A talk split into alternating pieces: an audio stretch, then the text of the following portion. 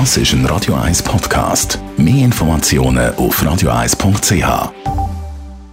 Der auf Radio 1 wird Ihnen präsentiert von Energie 360 Grad. Nachhaltige Energie und Mobilitätslösungen für die Welt vom Morgen. Energie360.ch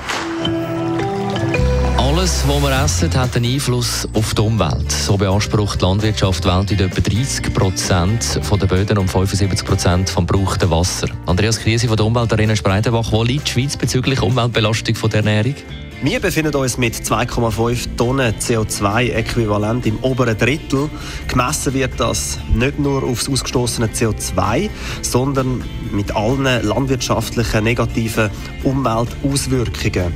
Also Pestizideinsatz, Erosion, Wasserverbrauch, Düngemitteleinsatz, Landverbrauch und Biodiversitätsverlust. Also so bringt man die ganze Umweltbelastung auf einen Nenner praktisch. Welche Nahrungsmittel sind besonders belastend?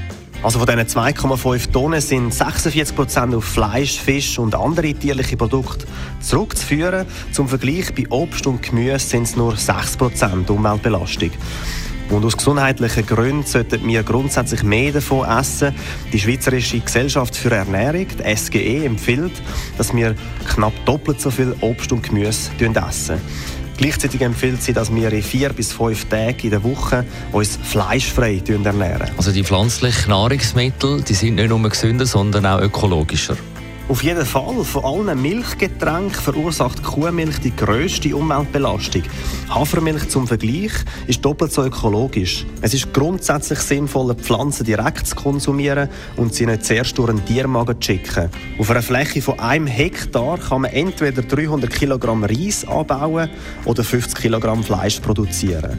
Man muss sich das vorstellen, eine Person, die Fleisch isst, benötigt eine landwirtschaftliche Fläche von 2300 Quadratmeter. Eine Person, die sich pflanzlich ernährt, wiederum, braucht nur knapp ein Drittel. Besten Dank, Andreas Krise von der Umweltarena in Spreitenbach. Die grünen Minuten auf Radio 1. Jederzeit zum Nachlesen als Podcast auf radio1.ch. Jetzt zum wunderschönen Duett Kenny Rogers Selig zusammen mit der Dolly Parton Islands in the Stream und im Anschluss Zusammenfassung vom heutigen Morgen.